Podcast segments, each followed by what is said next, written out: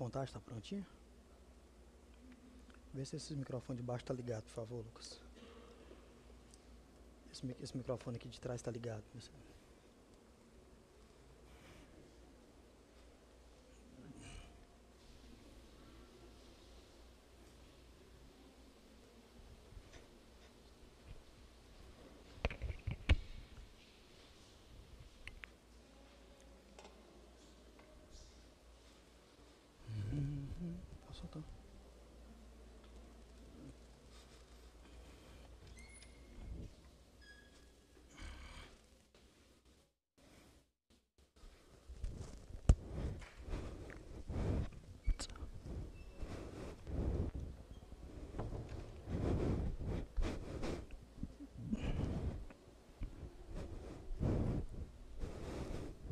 Pode soltar. Três minutos.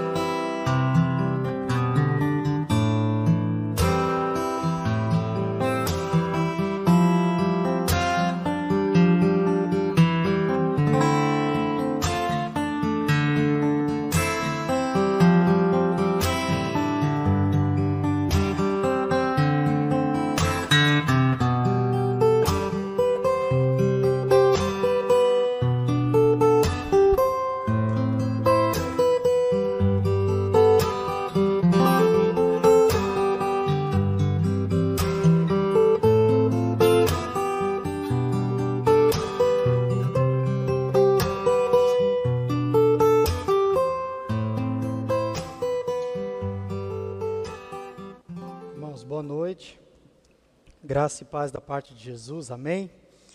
Sejam todos muito bem-vindos a esse culto da Primeira Igreja Batista em Itaberaí.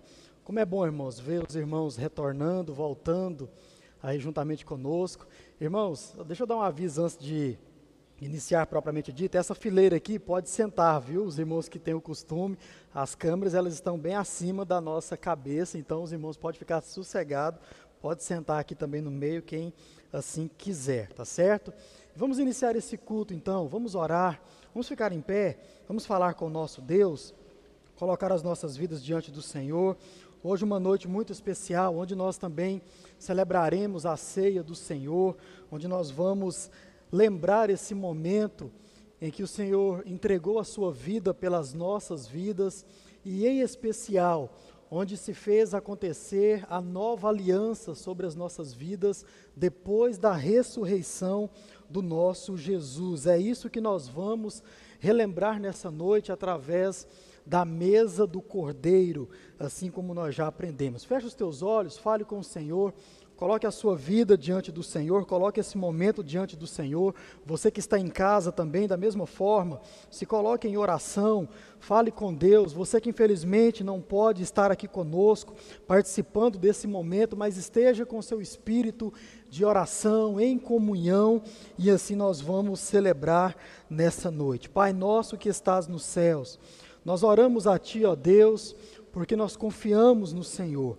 Temos o Senhor como nosso único Deus, o nosso Salvador, ó Deus, aquele que enviou o seu Filho para morrer em nosso lugar. Nós somos gratos ao Senhor por tão grande amor demonstrado na cruz do Calvário, sobretudo, ó Deus, na ressurreição de Jesus. Ó Deus, nós te louvamos por esse momento de culto, Ó Deus, esse momento de adoração ao teu santo nome, esse momento, ó Pai, onde nós separamos para te prestar louvor como igreja reunida, ó Deus, quer seja de forma presencial, juntamente com os nossos irmãos que estão em casa também. E assim te pedimos, ó Deus, que o Senhor venha de encontro a todos nós, Ó Deus, que a tua palavra aqui pregada nessa noite, que ela possa vir de encontro, ó Deus, ao nosso coração, às nossas necessidades, ó Deus, e que através dela nós possamos ser mudados, transformados, ó Deus, e que assim o Senhor possa continuar nos abençoando.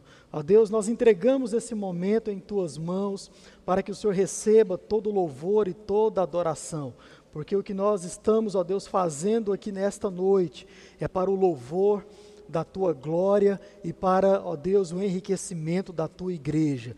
Então, ó Deus, que sejamos enriquecidos e que o teu nome seja adorado nessa noite. Oramos assim no nome de Jesus. Amém. Amém. Ainda de pé, nós vamos cantar algumas canções, vamos louvar o nome do nosso Deus. Você que está em casa, cante ao Senhor. Você que está em casa, louve ao Senhor juntamente conosco. Deixa aí o seu boa noite, o seu cumprimento, para que assim nós possamos também reconhecer cada um de vocês. Vamos cantar, irmãos, ao nosso Deus.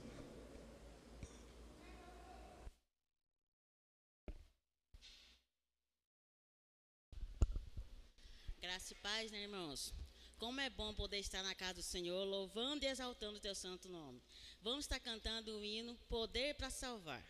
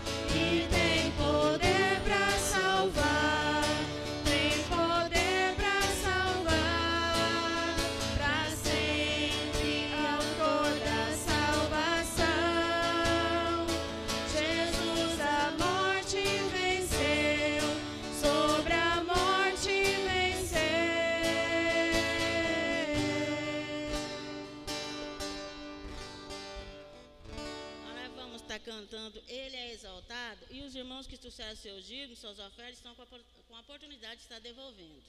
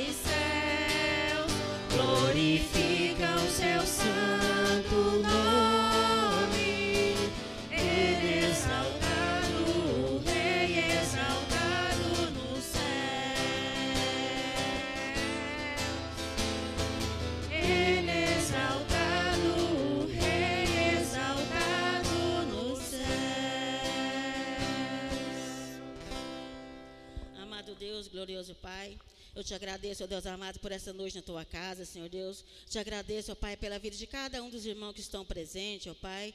Também pela vida daqueles que não puderam vir, Senhor Deus. O Senhor sabe qual foi o motivo, Senhor. Deus amado, eu te agradeço, ó Pai, pelos dízimos, pelas ofertas que foi trazida à tua casa nessa noite, ó Deus bendito. O Senhor possa estar abençoando, ó Pai, a cada um dos irmãos, ó Pai, que devolveu Amém. os seus dízimos, ó Pai. Fica conosco durante esta noite ainda, ó Pai. Usa o pastor, Senhor Deus, para trazer a tua mensagem, Senhor Deus. Que a palavra que é trazida esta noite, ó Pai, seja aquilo que nós estamos precisando de ouvir, Senhor Deus. Em nome de Jesus, Pai, fica com cada um de nós. É que eu te peço e te agradeço. Amém. Amém. Amém. Os irmãos podeis assentar. Como é bom, irmãos, poder cantar, louvar, engrandecer o nome do nosso Deus através dessas canções, maravilhosas canções que exaltam e glorificam o nome do nosso Deus. Você que nos visita é muito bem-vindo, que Deus abençoe. Temos aqui o Pai do Divino, né, Divino? Deus abençoe, viu? Sua vida. Que Deus possa continuar cuidando, irmãos, de todos nós aqui na nossa igreja, todas as igrejas nessa hora que se reúnem no nome de Jesus para o bem dizer. Nós glorificamos a Deus também pela vida de cada um de vocês que está em casa. A irmã Fabiana participa conosco, o irmão José Roberto Júnior, a Ruth, Deus abençoe. Ah, tem um outro aqui, o Maicon lá de Goiânia, né, está participando aí conosco. Que Deus possa abençoar cada um, meu pai, a irmã Arlete, a diaconisa Eliana Alves, Deus abençoe, sempre tem participado aqui conosco também. Você que está no canal do irmão Marcionílio também, da mesma forma, que Deus possa alcançar a sua vida, que Deus possa falar ao seu coração também nessa noite. Família do irmão Jobson participou conosco na última quarta-feira e participa conosco hoje também desse culto de louvor ao nosso Deus. Amém, meus irmãos? Bom demais. Vamos ceiar, vamos relembrar o momento em que Jesus morreu pelas nossas vidas, em que Jesus entregou a sua vida pela vida de cada um de nós. Para você que não recebeu ainda o Senhor Jesus no seu coração, que você saiba que a igreja celebra o sacrifício de Cristo pela vida daqueles que creem em Jesus. Então, essa também é uma oportunidade de você entregar a sua vida a Jesus. Vinha no carro conversando aqui com o Harrison e com a Sara, e tinha um gatinho morto lá na estrada, e o Harrison perguntou: Pastor, você viu o gato morto? Eu falei: Não, não vi não. Mas aí quando eu passei, né, eu vi. Aí a Sara perguntou: Pastor, o que, que acontece com a alma dos animais? Eu disse: Nada, porque animais não têm alma. Animais, flores, plantas, árvores, nada disso tem alma. Seres humanos têm alma. E depois que o gatinho morre, ou o animalzinho morre, acabou. Para ele acabou. Depois que você corta uma árvore, se ela não virar uma bela mesa como essa, para ela também acabou, não tem, não existe salvação, não existe algo a mais para qualquer outro ser na terra. Para o ser humano, sim, existe a vida eterna. E como tenho ensinado a você, ou tão somente te lembrado, e vamos fazer isso ainda nessa noite, ah, existem dois lados da vida eterna. Né? A vida eterna, ou melhor, da eternidade. Existe a vida eterna e existe a morte eterna.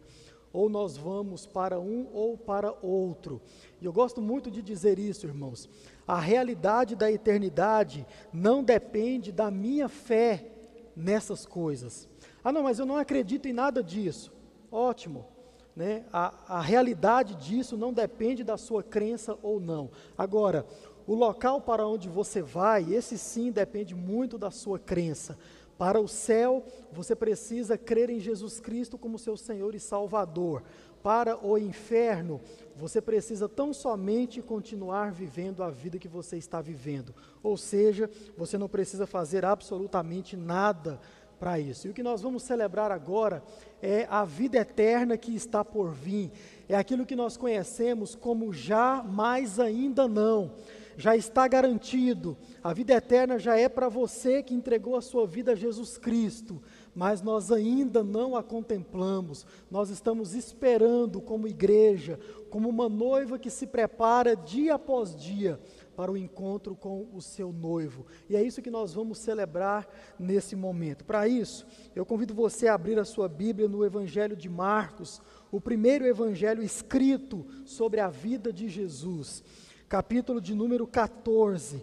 A partir do verso 22, é o momento onde Jesus senta à mesa com os seus e celebra esse momento que, no contexto aqui, ainda estava por vir no, no, nosso contexto hoje, tudo isso aqui já aconteceu. Jesus já morreu, ele já fez a sua última viagem para Jerusalém, como nós começamos a estudar hoje pela manhã, e ali ele se entregou, ele morreu e ele também ressuscitou. Marcos capítulo 14, você que está em casa, acompanhe conosco, diz assim a palavra de Deus. E enquanto comiam, Jesus pegou um pão e, abençoando-o, o partiu e lhes deu, dizendo: Tomem, isso é o meu corpo. A seguir, Jesus pegou um cálice e, tendo dado graças, o deu aos seus discípulos e todos beberam dele. E então lhes disse: Isso é o meu sangue, o sangue da aliança derramado em favor de muitos. Em verdade lhes digo que nunca mais beberei do fruto da videira, até aquele dia em que beberei o vinho novo no reino de Deus. E tendo cantado um hino, saíram para o monte das oliveiras. Eu te convido a ficar em pé. Você que é membro desta igreja ou de outra igreja e que foi batizado biblicamente como ordena as escrituras, você está apto e capacitado a participar desta ceia, desse momento como igreja. Mas é preciso lembrar que a palavra de Deus também pede para que cada um de nós nos, ex, nos examinemos e depois de termos a, a, nos examinado, se existe a necessidade de pedir perdão, que assim façamos e depois participamos.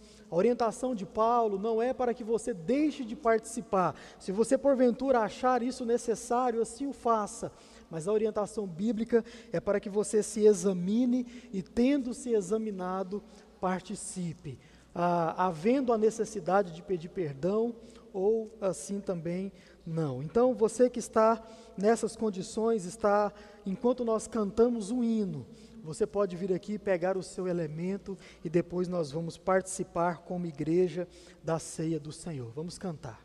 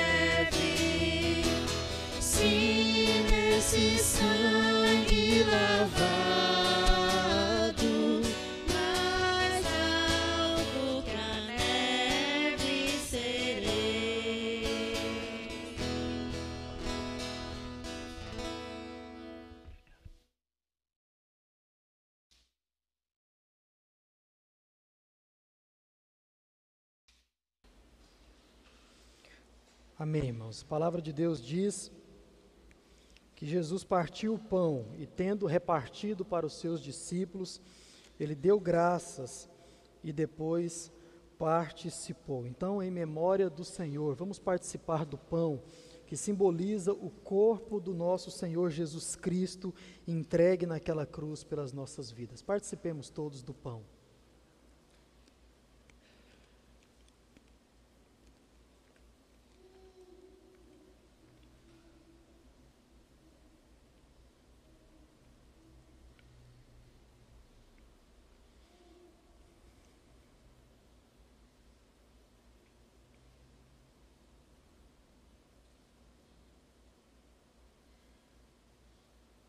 Amém.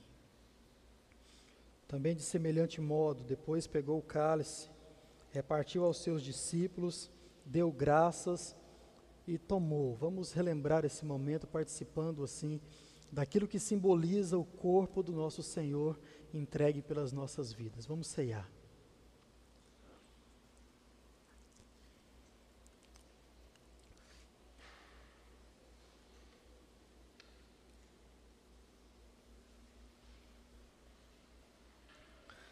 Amém. Irmã Olinda, faz favor, irmã. Nos eleva a Deus numa oração, agradecendo ao Senhor por esse momento onde a igreja ela participa desse memorial. Fique aqui na frente, irmã. Ore ao Senhor por nós, agradecendo por esse momento na igreja do Senhor. Vamos orar, irmãos. Senhor, meu Deus, te dou graça, Pai, por essa hora, meu Pai, que estamos aqui reunidos na tua casa. Amém, te dou graça, Senhor, por participar da ceia, Senhor. Esse momento tão importante, aonde que Jesus doou, né, o teu corpo e o seu sangue por nós, Senhor. Senhor, meu Deus, não olhe os nossos pecados, mas tem de misericórdia de nós e cuida de nós a cada dia, Pai. Tem de misericórdia de mim e do povo do mundo inteiro, Pai. Essa é a minha oração que eu te faço em nome do Senhor Jesus. Amém. Amém. Obrigado, irmã. Podeis assentar. Boa noite para o Eduardo Wellington, que está em Pernambuco, nos assistindo lá em Recife. Deus abençoe. Deus abençoe toda a sua família, Deus abençoe a sua vida, sempre tem participado conosco, é um prazer recebê-lo aqui. O Daniel Rodrigues também participa conosco, lá de Goiânia, que Deus possa abençoar você, Daniel, a vida da sua família e todos os seus, amém? Irmãos, vamos meditar na palavra do nosso Deus, abra sua Bíblia em Mateus capítulo 5, nós ainda leremos o verso de número 13 assim como nós fizemos domingo passado. Mateus capítulo 5, verso de número 13.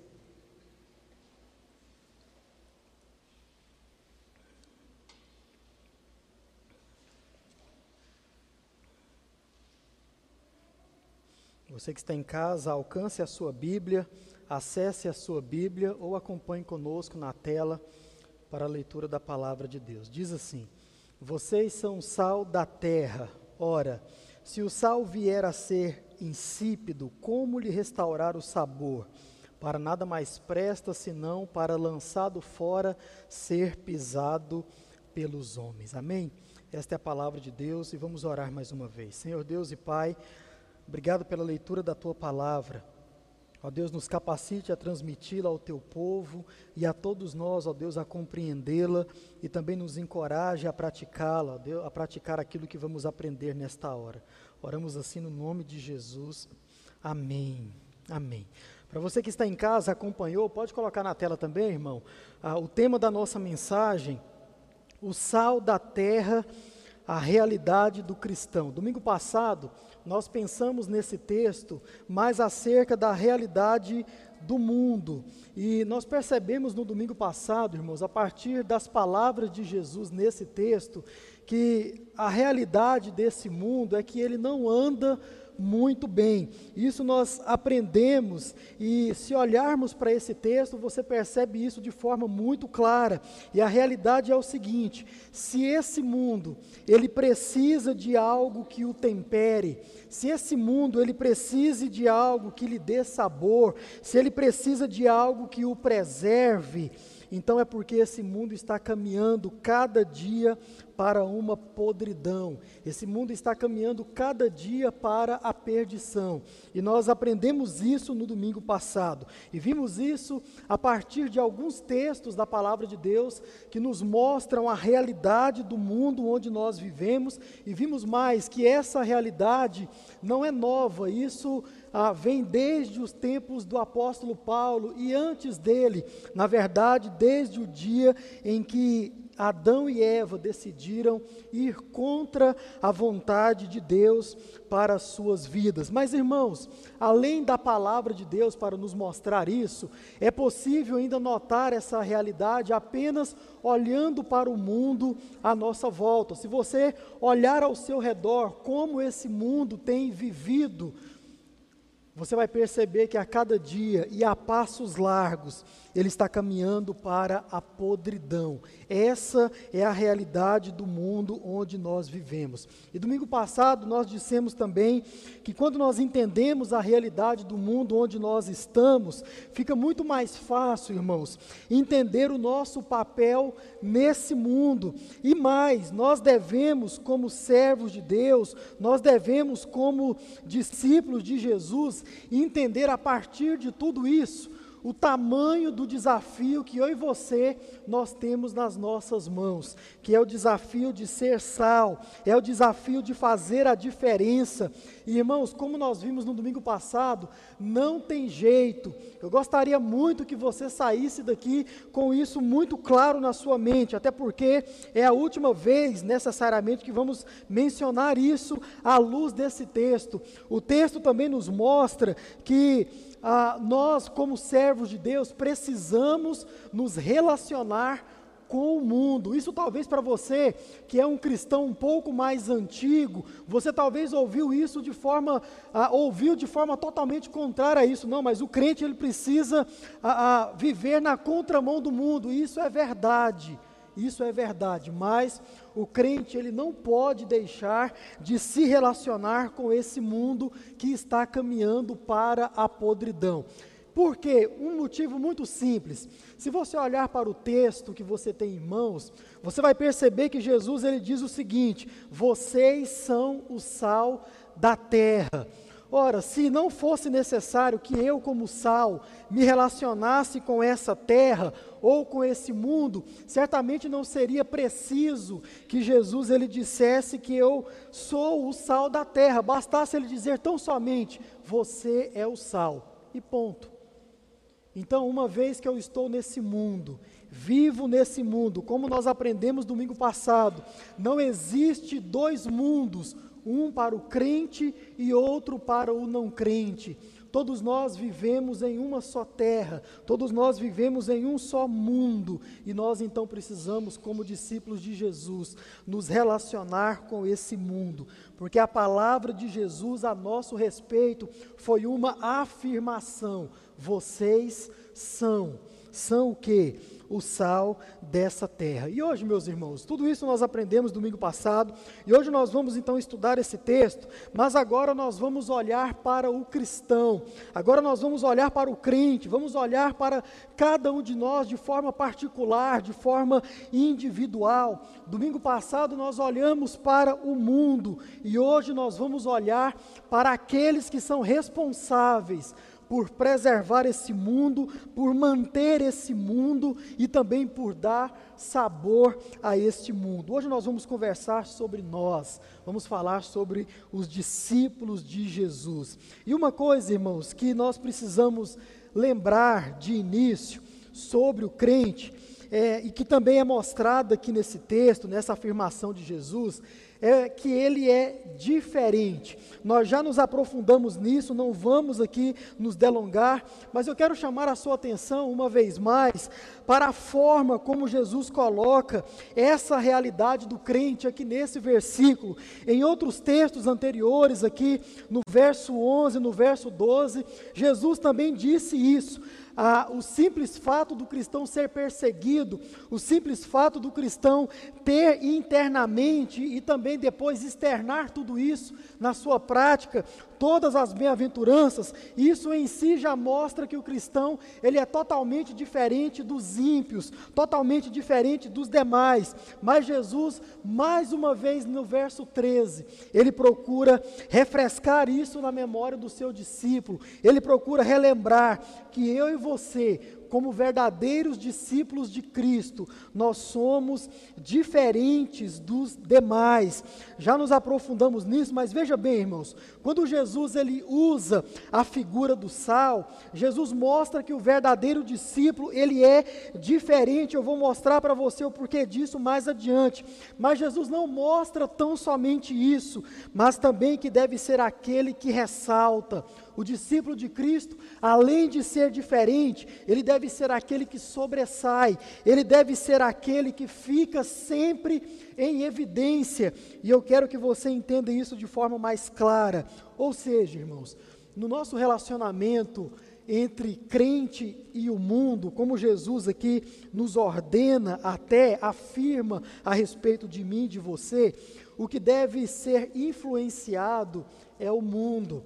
Irmãos, o que deve ficar como carimbo na sociedade são os nossos pensamentos, são os nossos ideais, a partir da palavra de Deus. O que deve permanecer são as nossas atitudes, são os nossos princípios, extraídos da palavra de Deus para todos os seres humanos. Irmãos, é nessa maneira, nesse sentido que eu e você, nós somos diferentes e eu e você nós precisamos sobressair sobre todos os demais e não o contrário. Mas irmãos, ouça, quando nós olhamos, analisamos a vida de muitos crentes, e digo eu, até de muitas igrejas inteiras, quando nós olhamos essa triste realidade de pessoas que se dizem ser discípulos de Jesus, o que vimos, irmãos, muitas vezes é exatamente o contrário de tudo isso. São crentes sendo influenciados pelo mundo ao seu redor. Eles vão, se relacionam com o mundo como deve ser, à luz da palavra de Deus, mas eles não são capazes de fazer a diferença. E tem vários motivos para que essa realidade seja algo ah, muito eficaz e muito presente hoje nos nossos dias e infelizmente. Mas irmãos, de início, esse texto nos mostra exatamente isso.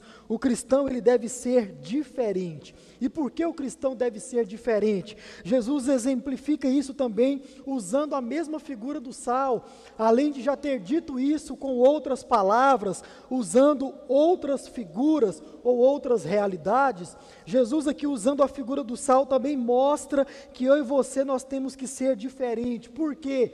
Porque, irmãos, o sal, ele é totalmente diferente de todo e qualquer elemento que você tenha em casa. Isso é uma realidade. O sal ele é diferente e mais, no relacionamento do crente com o mundo, o mundo deve ser influenciado pelo crente. Por quê? O sal também mostra isso porque o sal é aquele que sempre fica em evidência sobre qualquer outro elemento ou qualquer outro alimento. Sobre essa questão, Mark Lloyd Jones, ah, escrevendo também, ou melhor, pregando no século XX sobre o Sermão do Monte, ele disse o seguinte: abre aspas, o crente é uma espécie separada, inigualável, destacada de indivíduo.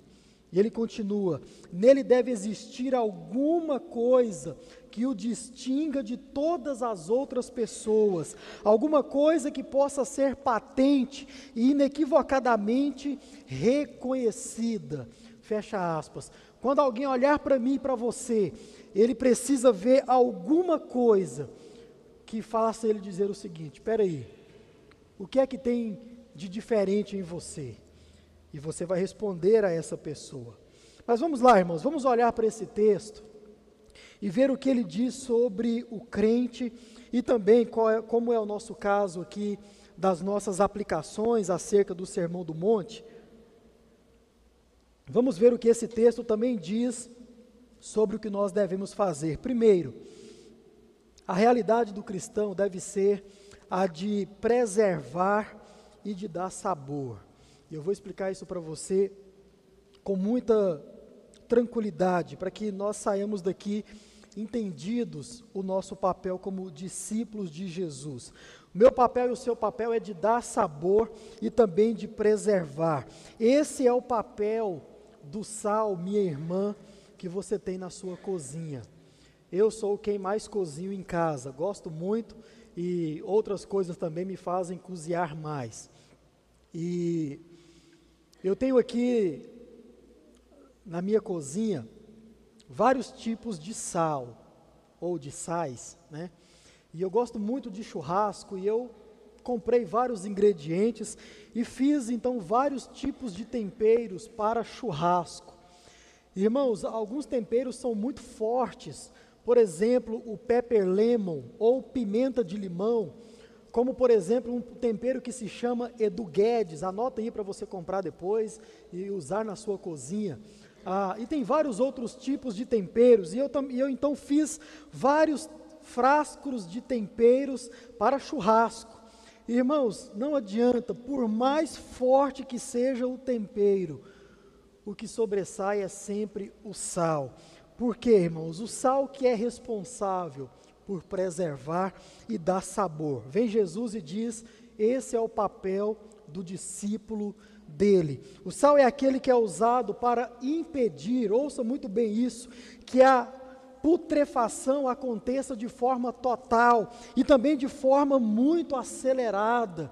Irmãos, veja bem, a compreensão desses significados ela é muito importante para nós, porque o sal, ele não tem a capacidade de ser mudado, o sal não tem a capacidade de ser adulterado ou alterado, mas sim, ele tem a capacidade de mudar toda e qualquer ambiência onde ele é colocado. Você que cozinha, usa o sal aqui diariamente, sabe muito bem disso. Você está fazendo um arroz e quando você coloca o sal, quem é que muda? É o sal ou é o arroz?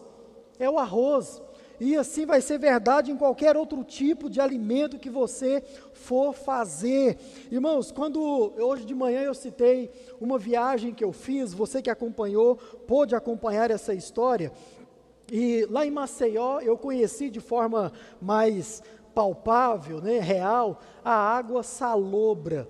E a água salobra é algo muito interessante, porque ali é a mistura de água doce com a água salgada. Normalmente, onde existe um rio e onde existe um mar muito próximo, em algum local vai, se criar um braço onde se chama de rio de água salobra. Irmãos, como o próprio nome já diz, ah, o que prevalece ali é o sal. O que vai sobressair nessa água é o sal. Você pode pegar o soro fisiológico também, né? E ele tem sim o gosto mais salgado do que o gosto doce. E, e ensinam aí, né, a internet da vida, para você fazer um, um, soro, você mistura, não é isso, irmã Leomar? Um, um açúcar com sal na água, e, mas vai ficar com gosto de água salgada. E muito ruim, diga-se de passagem. Irmãos, quando nós olhamos a realidade desse mundo, como nós vimos no domingo passado, nós percebemos que a cada dia ele está caminhando para essa podridão, e isso um dia acabará numa destruição total.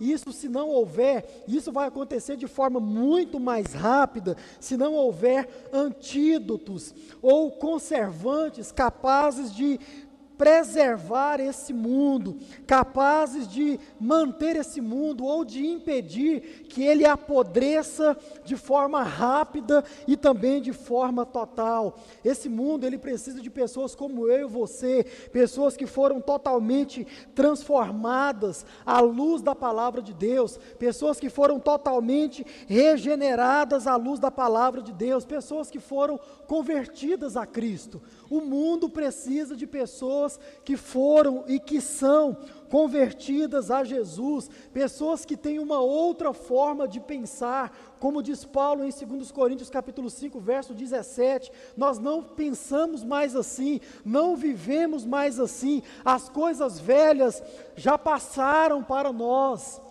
O mundo precisa de pessoas que têm uma outra forma de ver as coisas, pessoas que têm uma outra forma de agir. Irmãos, ouça isso com muita atenção. Enquanto houver crentes se omitindo a se relacionar com esse mundo a nível de sal, nós veremos a cada dia e a passos largos esse nosso mundo caminhando para a podridão, caminhando para a perdição. E isso vai acontecer muito rápido. A você, crente, a você que um dia a, a, aceitou Jesus no seu coração, foi dado a missão de preservar e de evitar que esse mundo apodreça tão depressa, como nós temos visto acontecer dia após dia nas nossas vidas. Mas também ah, o sal ele tem como objetivo ou crente ele também tem como missão dar sabor àquilo que é insosso, dar sabor àquilo que é sem graça. E isso também, irmãos, é uma realidade no mundo onde nós vivemos. Deixe-me fazer uma pergunta para você. Você já pensou como seria o mundo onde você vive hoje se não houvesse pessoas vivendo o cristianismo, vivendo a fé em Jesus de forma verdadeira, se não houvesse pessoas que foram separadas por Deus, escolhidas por Deus, como a palavra de Deus diz, para viver uma vida santa, para viver uma vida reta, para viver uma vida digna de ser chamado discípulo de Cristo. Você já pensou se houvesse, não houvesse pessoas dispostas a viver dessa forma, pessoas que são pobres em espírito, pessoas que estão dispostas a chorar, a se condoer pelo pecado cometido, pessoas que estão dispostas a ser mansas, a ter fome sede de justiça.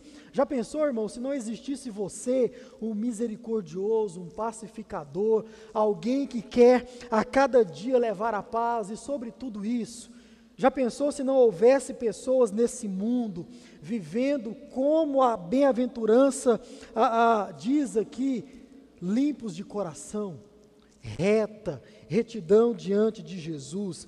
Irmãos, quando nós pensamos nessa questão sobre os crentes, e quando nós sequer imaginemos a ausência de pessoas assim no mundo, irmão, certamente nós poderíamos dizer que esse mundo ele já teria se desintegrado. Esse mundo ele talvez não mais existisse, porque, irmãos, ele já teria sido consumido, já teria sido totalmente depravado por causa dos seus aspectos morais, por causa do seu entendimento acerca de como tratar o ser humano, acerca do social e com certeza acerca de muitos outros aspectos. Então, irmãos, quando nós observamos o crente, nós entendemos à luz das palavras de Jesus.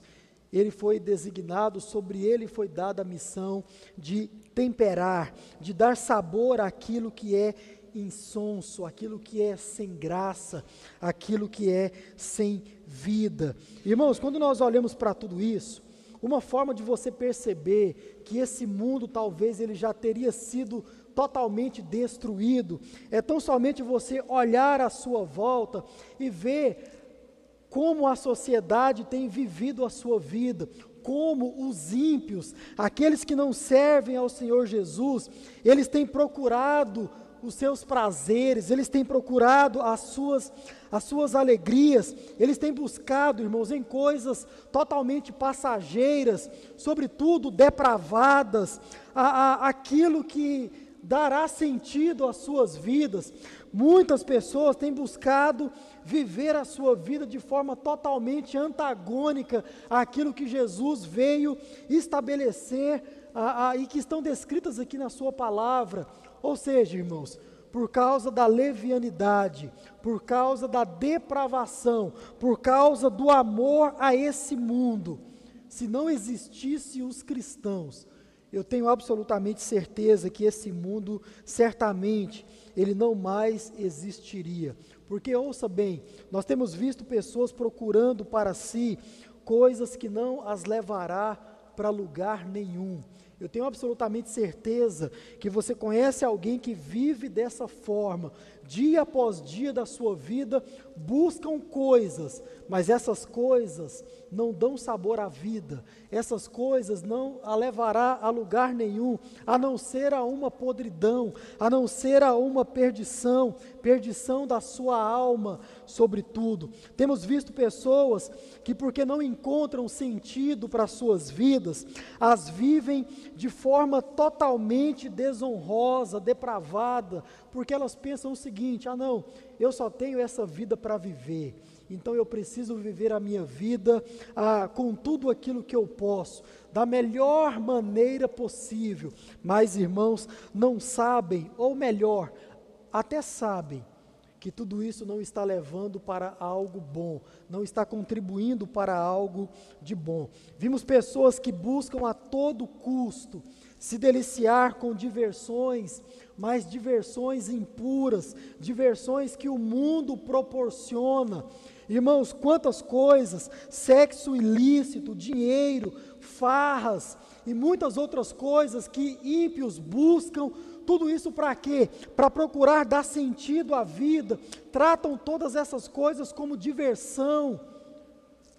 tratam todas essas coisas como algo que vai dar sabor à vida, mas não é nem preciso dizer, depois que acaba a falsa alegria de algo dessa natureza, o que sobra é a solidão, o que sobra na cabecinha, no travesseiro, é a realidade de quem se é e para onde se está indo. No nível terreno, talvez a lugar nenhum mas em um nível espiritual, certamente condenação da alma. Irmãos, e aqui então, diante de toda essa realidade, eu te faço uma outra pergunta. Você já pensou, já imaginou o que seria de algumas pessoas, ou até mesmo várias pessoas, se não existisse você para ter falado do amor de Cristo para elas? Pastor, mas eu só falei de Jesus para uma ou duas pessoas, ok, mas essa uma ou duas pessoas já falou de Jesus para outras, já converteram a outras, e por causa de você, tantos outros hoje estão servindo a Deus. Irmãos, nós devemos louvar a Deus, porque um dia nós fomos escolhidos por Ele para sermos chamados de sal desta terra. Louvado seja Deus por isso. Se não houvesse você para falar do amor de Deus para essa pessoa que você tem em mente agora, eu tenho certeza que essa pessoa estaria com a vida um pouco ah, mais amarga ou sem graça nenhuma. E também, mais que isso, talvez não teria vida nenhuma para contar história. Então, você crente, foi designado por Jesus como discípulo dele para dar sabor a este mundo sem graça, para dar sabor a este mundo insosso. Ouça isso que eu vou te dizer com muita atenção, no nome de Jesus. Sem você, crente, mas o verdadeiro, o discípulo de Jesus, sem você nesse mundo, certamente ele já estaria totalmente perdido. Mas agora eu quero que você tome muito cuidado antes de se alegrar ah, de forma rápida com essa realidade do cristão que nós colocamos aqui em primeiro lugar. Antes de você se alegrar com isso, eu quero considerar com você a segunda e a última, ah, o último ponto que Jesus coloca aqui, mostrando a realidade do crente, mostrando também a realidade do discípulo de Jesus. Se assim não agirmos, se eu não salgar, se eu não levar sabor ou não preservar, irmão, certamente eu serei pisado pelos homens. Essa é uma outra realidade que pode ser uma verdade acerca do crente. Ele pode, pode ser que ele não preste para mais nada a não ser, como Jesus mesmo disse aqui, a não ser para ser lançado fora e ser pisado pelos homens. Irmãos, nós só vamos ser relevantes assim, como nós agora mencionamos, nós só vamos poder nos alegrar, nos, nos, nos alegrar com essa realidade primeira ou primária que nós colocamos aqui, se eu e você nós estivermos cumprindo com a nossa missão. É tão somente nesse contexto que eu posso dar graças a Deus por ser um discípulo de Cristo. É tão somente se eu estiver cumprindo a missão que me foi dada, missão de salgar, de dar sabor, de preservar. Isso, irmãos, é muito importante de se dizer. Por quê? Porque existem, ouça bem, existem muitos crentes que se alegram quando ouvem uma mensagem como esta, que diz que através dele, através do crente, esse mundo pode ser transformado, mesmo que isso não seja uma realidade acerca da totalidade do mundo, mas como dissemos domingo passado, nós podemos sim salvar partes desse mundo. Eu posso salvar membros da minha família, posso salvar amigos, posso salvar pessoas que se achegam até mim. Mas, irmãos, muitos crentes se alegram com essa realidade, mas eles se esquecem que de fato não estão vivendo a realidade de salgar, não estão vivendo a realidade de dar sabor, de preservar, de ser aquilo que Jesus disse aqui no seu sermão, mas são crentes que se acomodaram, isso, irmãos, de forma assustadora. São crentes que não têm mais fome e sede de justiça. São crentes que não mais se comovem por ver seus filhos indo para a perdição. São crentes que não mais se condoem de ver parentes, familiares indo de encontro à condenação eterna. Irmãos, são crentes que certamente não somente ou se contentam com uma vida eclesiástica, como nós aqui já mencionamos também, mas uma vida eclesiástica rasa, uma vida eclesiástica morna, rotineira. São crentes, irmãos, que infelizmente se acomodaram a tão somente vir à igreja. Nós já mencionamos a importância disso e nós não estamos aqui negando a importância de uma vida eclesiástica. Mas, irmãos, a nossa vida não pode se resumir tão somente em uma vez na semana, vir a uma igreja, cantar, participar de um culto, ou viver de culto em culto agora, como é a realidade da internet, ou tão somente, né, viver de igrejas em igrejas, de eventos em eventos, e tudo isso nós ah, ah, dizemos que estamos nutrindo a nossa vida espiritual, e de uma certa forma, sim, nós estamos fazendo isso, mas irmãos, a nossa vida cristã não se resume ah, totalmente ou tão somente nessas coisas. E para você que porventura vive dessa forma, mas esqueceu de salgar, esqueceu que sobre você está uma missão de transformar, de dar sabor, de preservar esse mundo, a mensagem de Jesus para a sua vida, infelizmente, irmãos, é outra. Infelizmente é outra, e diz Jesus: para nada mais presta, senão para ser lançado fora e depois de ter sido lançado fora, ser pisado pelos homens. Nesse texto existe um termo, e nesse termo existe dois significados, existem dois significados que eu quero mencionar com você nesse momento. Eu queria que você prestasse muita atenção e com isso nós estamos assim encerrando esse tempo. Ah, tem aí no nosso texto a palavra insípido. Esse vocábulo ele é muito importante para que eu e você nós possamos compreender a nossa realidade ou aquilo que pode ser a nossa realidade como discípulos de Cristo.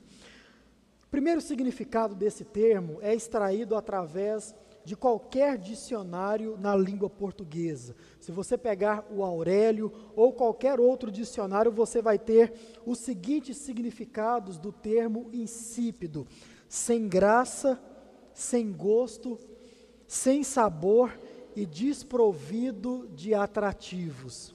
Isso na língua portuguesa é o que significa insípido. E quando nós olhamos para a realidade de muitas igrejas, de muitos crentes, infelizmente, irmãos, é que muitos têm vivido dessa forma, não tem mais graça, não conseguem mais levar sabor à vida de ninguém. Sabe o que, na verdade, irmãos, crentes dessa natureza se tornaram? Exatamente como o mundo é. Exatamente. Lembra que nós falamos que esse mundo, sem a presença do cristianismo ou do cristão, é um mundo totalmente sem graça, onde pessoas vão buscar em coisas vãs, em coisas levianas, em coisas pequenas, motivos para a sua vida, para a sua felicidade. É exatamente nisso que o crente, quando está dentro dessa realidade, ele se transformou exatamente como o mundo, ou seja, ele não busca prazer em coisas mundanas. Isso pode ser verdade, mas ele busca prazeres em coisas, como citei aqui, eclesiásticas. E, de novo, eu não quero que você entenda ah, que eu estou diminuindo a importância de uma vida eclesiástica, não é isso mas é tão somente aquela pessoa que resume a sua vida nessas coisas, que isso fique muito claro. Pessoas que não se satisfazem com coisas mundanas, com coisas do mundo, mas buscam, irmão, se satisfazer em uma religiosidade totalmente vazia, cuja vida se resume tão somente em participar de um culto como esse. Mas depois de ter recebido aquilo que aqui recebeu, depois de ter participado de tudo aquilo que aqui participou, quando sai por essa porta, a vida não significa exatamente nada para aquele que se encontra com você. Irmãos, isso é uma triste realidade, mas diz a palavra de Deus, essa pode ser uma realidade do discípulo de Cristo. Infelizmente, pessoas que procuram viver tão somente a partir de uma espiritualidade, mas que essa espiritualidade é tão somente algo egoísta, é algo em si mesmada, vivendo para si mesmo. Pessoas que vivem aqui dentro uma espiritualidade ou dentro de qualquer outra igreja, vivem uma espiritualidade que só serve para ele mesmo. Lá fora isso não tem valor nenhum, não tem significância nenhuma para a vida de outras pessoas.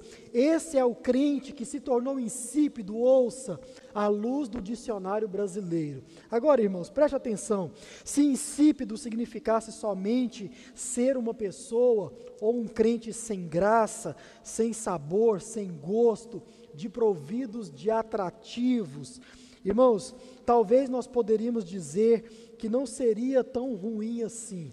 Digo eu que isso já seria desastroso.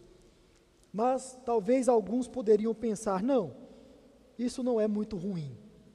Mas irmãos, vamos ao segundo significado, ou melhor, o significado original da palavra insípido, à luz da sua língua original, que é o grego, que era a língua que Jesus estava falando quando ele estava pregando o seu sermão. A palavra insípido, em sendo traduzida do grego moparion, significa o seguinte: ouça isso com atenção: fazer papel de bobo. Fazer papel de bobo. Receber a reputação de tolo. E o último significado: tornar-se inaproveitável. Isso significa, à luz da afirmação de Jesus, a palavra insípido. Irmãos, aí eu pergunto para você: piorou um pouquinho, piorou? É muito mais profundo do que tão somente ser alguém sem sabor, ser um crente sem sabor, fazer papel de bobo. Aí eu ilustro isso para você, como já fiz aqui no passado.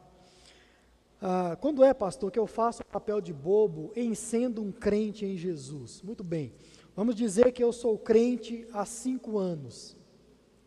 E eu me encontro com um outro crente e pergunto: meu irmão, você é crente há quanto tempo? Não, tem pouco mais de cinco anos ou cinco anos. Ou você pode imaginar aí a idade que você tem de crente. Então eu começasse a perguntar para essa pessoa: Uai, o que é que você faz então? De que igreja você é? Não, eu sou da igreja fulano de tal. E lá eu toco um instrumento, lá eu canto uma canção, lá eu prego a palavra de Deus, lá eu faço muitas outras coisas, lá eu sirvo a minha igreja. Ah, é? E você perguntasse, o que mais você faz lá na sua igreja? Não, lá eu faço só isso. Agora eu faço mais coisas fora dela. Aí você fica um pouco assim, uai, o que, que você faz fora da igreja? Não, eu evangelizo eu falo de Jesus para alguém, eu procuro, quando estou diante da pregação da palavra de Deus, prestar atenção naquilo que está sendo pregado, para que aquilo não sirva tão somente para mim, mas que ao sair da minha igreja, eu possa levar essa mesma mensagem para outras pessoas. E eu então ajudo pessoas a vir a Cristo, eu conduzo pessoas a vir a Cristo, e você está aqui. Muito bom isso. Agora, essa outra pessoa, ela vira para você e ela pergunta exatamente a mesma coisa. E você, meu irmão, o que é que você faz na sua igreja? Não, eu canto, eu oro, eu prego a Bíblia, eu toco um instrumento, faço qualquer outra coisa. Ah, é? E fora dela, ele te pergunta: Não, fora dela eu vivo a minha vida. Fora dela eu vou para o meu trabalho, termino o meu trabalho, eu vou para casa, estudo, corro atrás das coisas. E ele te pergunta, tá, e o que mais? Não, aí quando é domingo eu vou para a igreja de novo. Aí eu faço aquilo que eu acabei de te dizer. Irmão, se é eu aqui perto desse crente, eu tenho certeza que eu estou fazendo o papel de bobo. Porque a missão que foi dada para mim e para você foi para fazermos a diferença. A missão que foi dada para mim e para você foi para trazer sabor, foi para manter, preservar, foi para mudar a ambiência.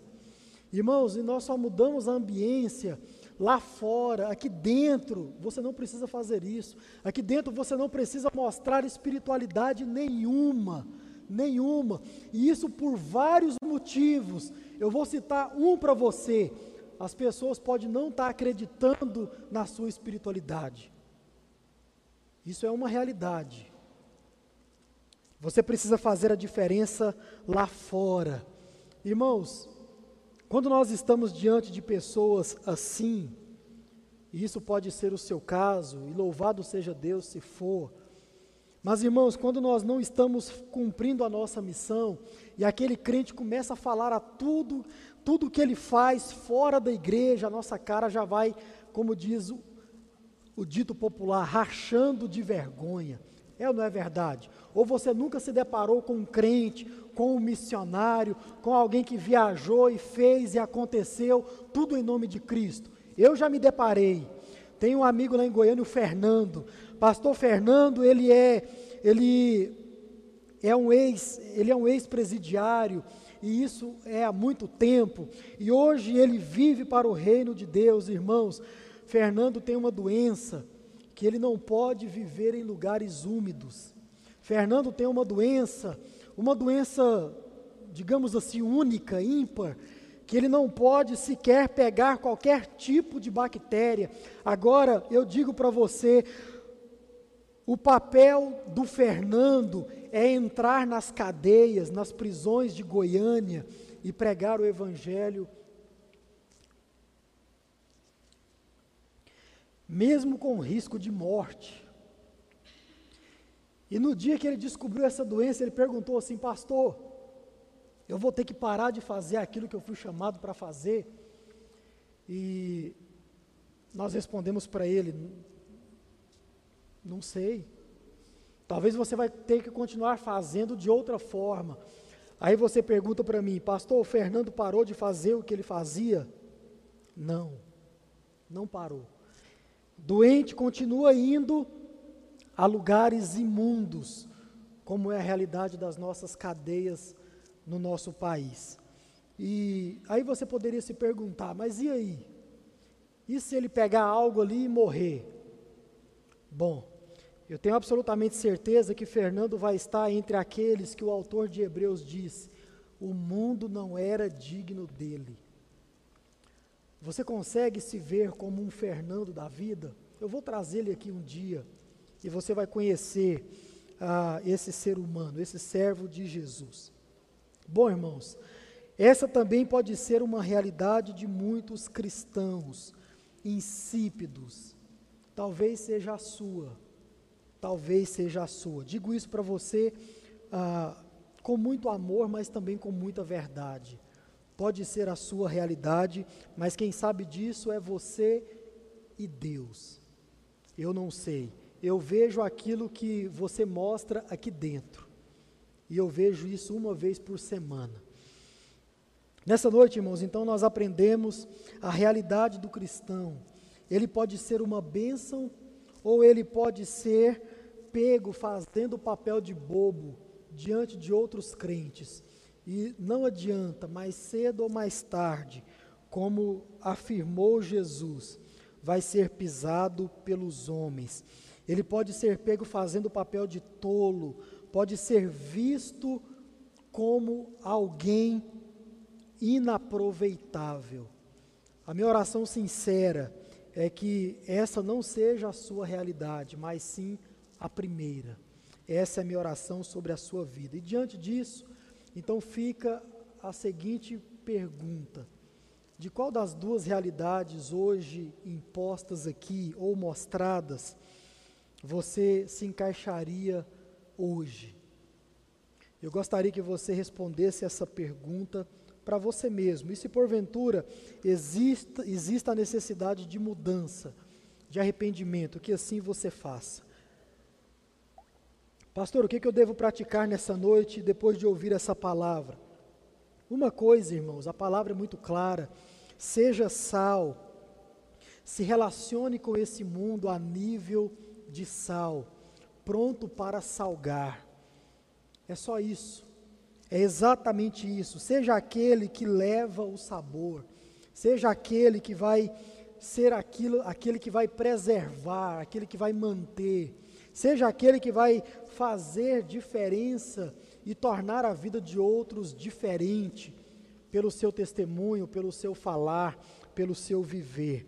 Seja sal, no nome de Jesus. Esse é o desejo do meu coração para as nossas vidas no nome de Jesus. Vamos orar? Vamos colocar em pé?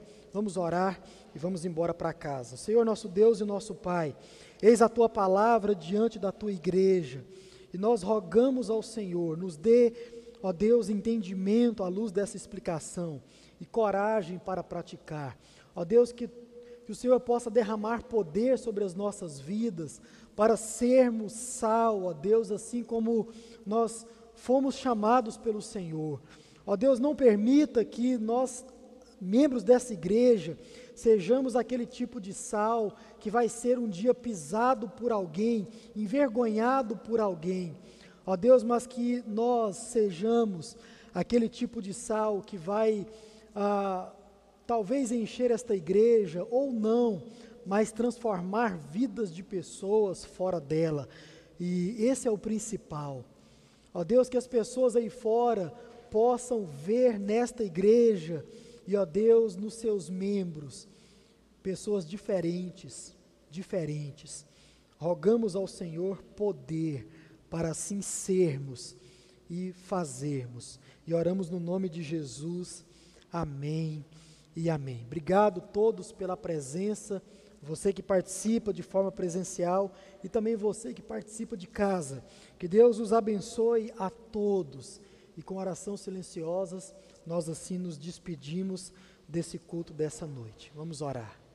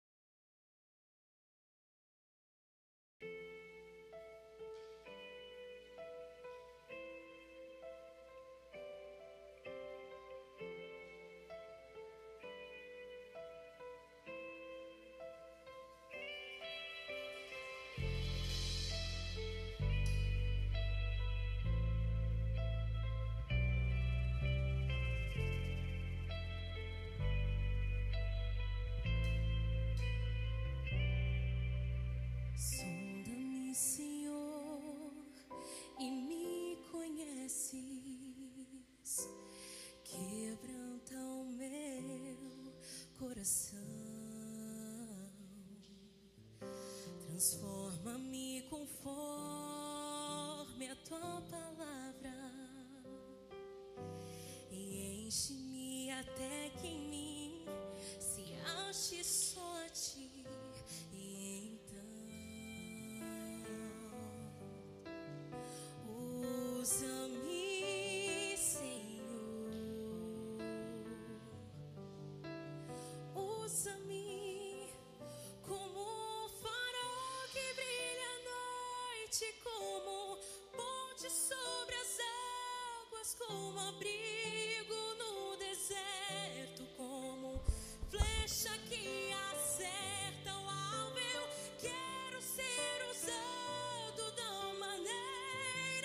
que te agrade em qualquer hora, em qualquer lugar.